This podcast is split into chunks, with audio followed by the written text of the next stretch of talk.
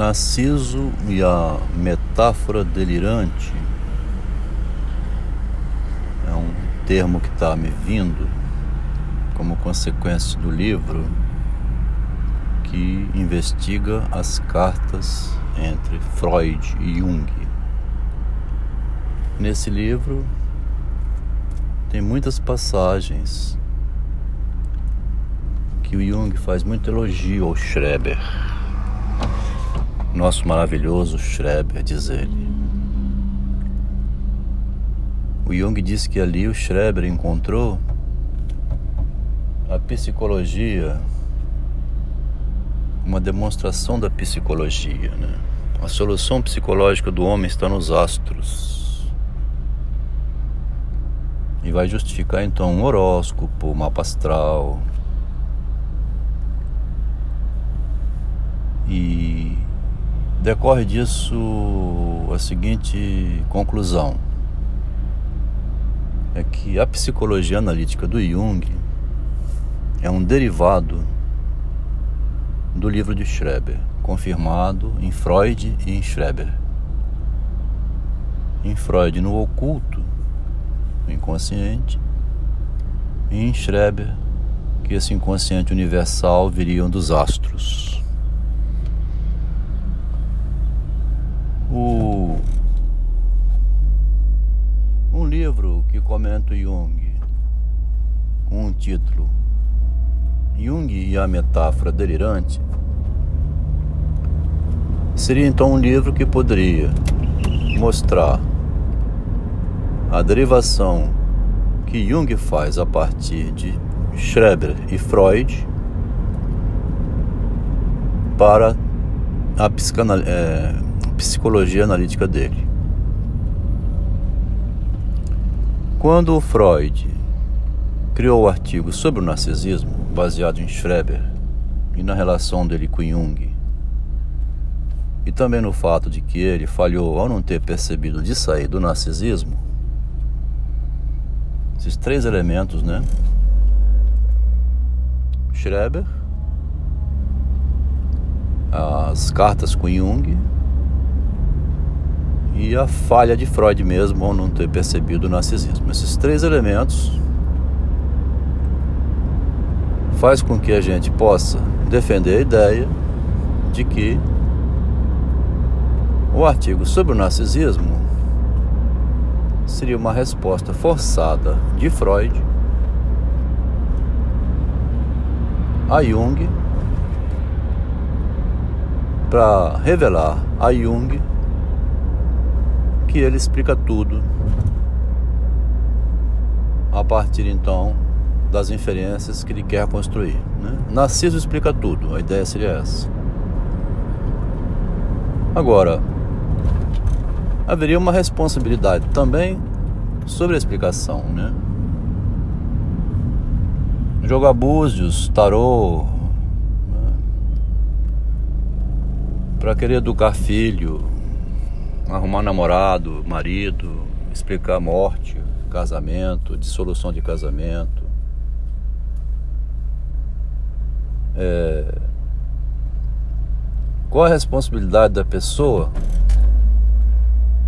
quando ela deriva as falhas de um homem, de uma pessoa, essas dificuldades, para leitura de mapa astral, né?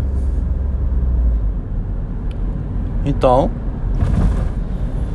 o narcisismo, né? O sujeito narcísico, né? Um criador de ilusões. Ele pode,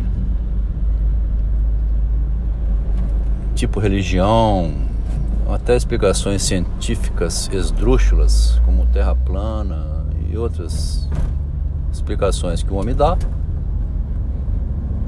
pode acalmar o espírito da pessoa que não está bem pelo recurso a essas metáforas delirantes, vai rezar que passa, né? É... Ou pode investigar na sua vivência o que é que ela faz que está levando ela a esse sofrimento, esse desencontro, né? essa dificuldade do emprego, das relações humanas. que não haveria nada de astrológico nisso. O que difere o Jung do Freud, basicamente, seria isso. E é possível então aproveitar um derivativo do livro A Cruel Filosofia do Narcisismo para publicar agora um excelente livro que vai dizer do Jung ele como um discípulo de Schreber e Freud. Né? Um discípulo mais de Schreber do que de Freud.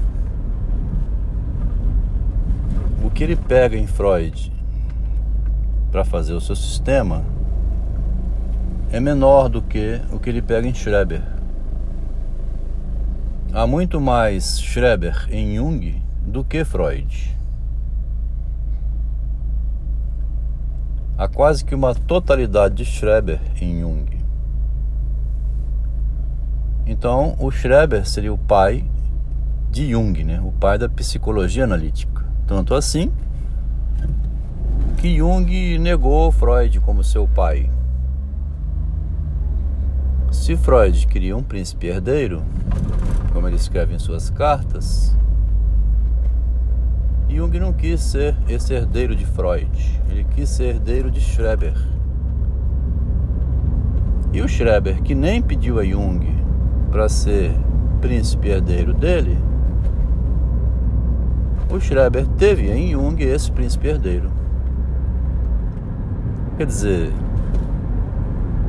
um pai que não pediu um filho teve um filho, seguidor, que negou o pai. Freud. Olha que interessante. É comum isso, né? Um, uma pessoa petista gostaria que seus filhos seguissem sendo petistas com herança do pai, religiosos como são os pais. E esses filhos viram as costas para o pai, negam o pai, não fazem aquilo que o pai quer que gostaria que fosse feito. Comum isso, né? É o que mais acontece. O Freud se enganou quando pensou que conseguiria ter em Jung seu príncipe herdeiro. Jung já tinha adotado Schreber como pai. Schreber é o meu pai, Freud. Tchau. Com isso, com a capacidade de Schreber de criar aquele sistema paranoico dele, narcísico, né? O Jung foi criar o sistema dele recorrendo a pensamentos de Freud em menor escala, mas aplicando Freud a Schreber. Surgiu assim a psicologia analítica.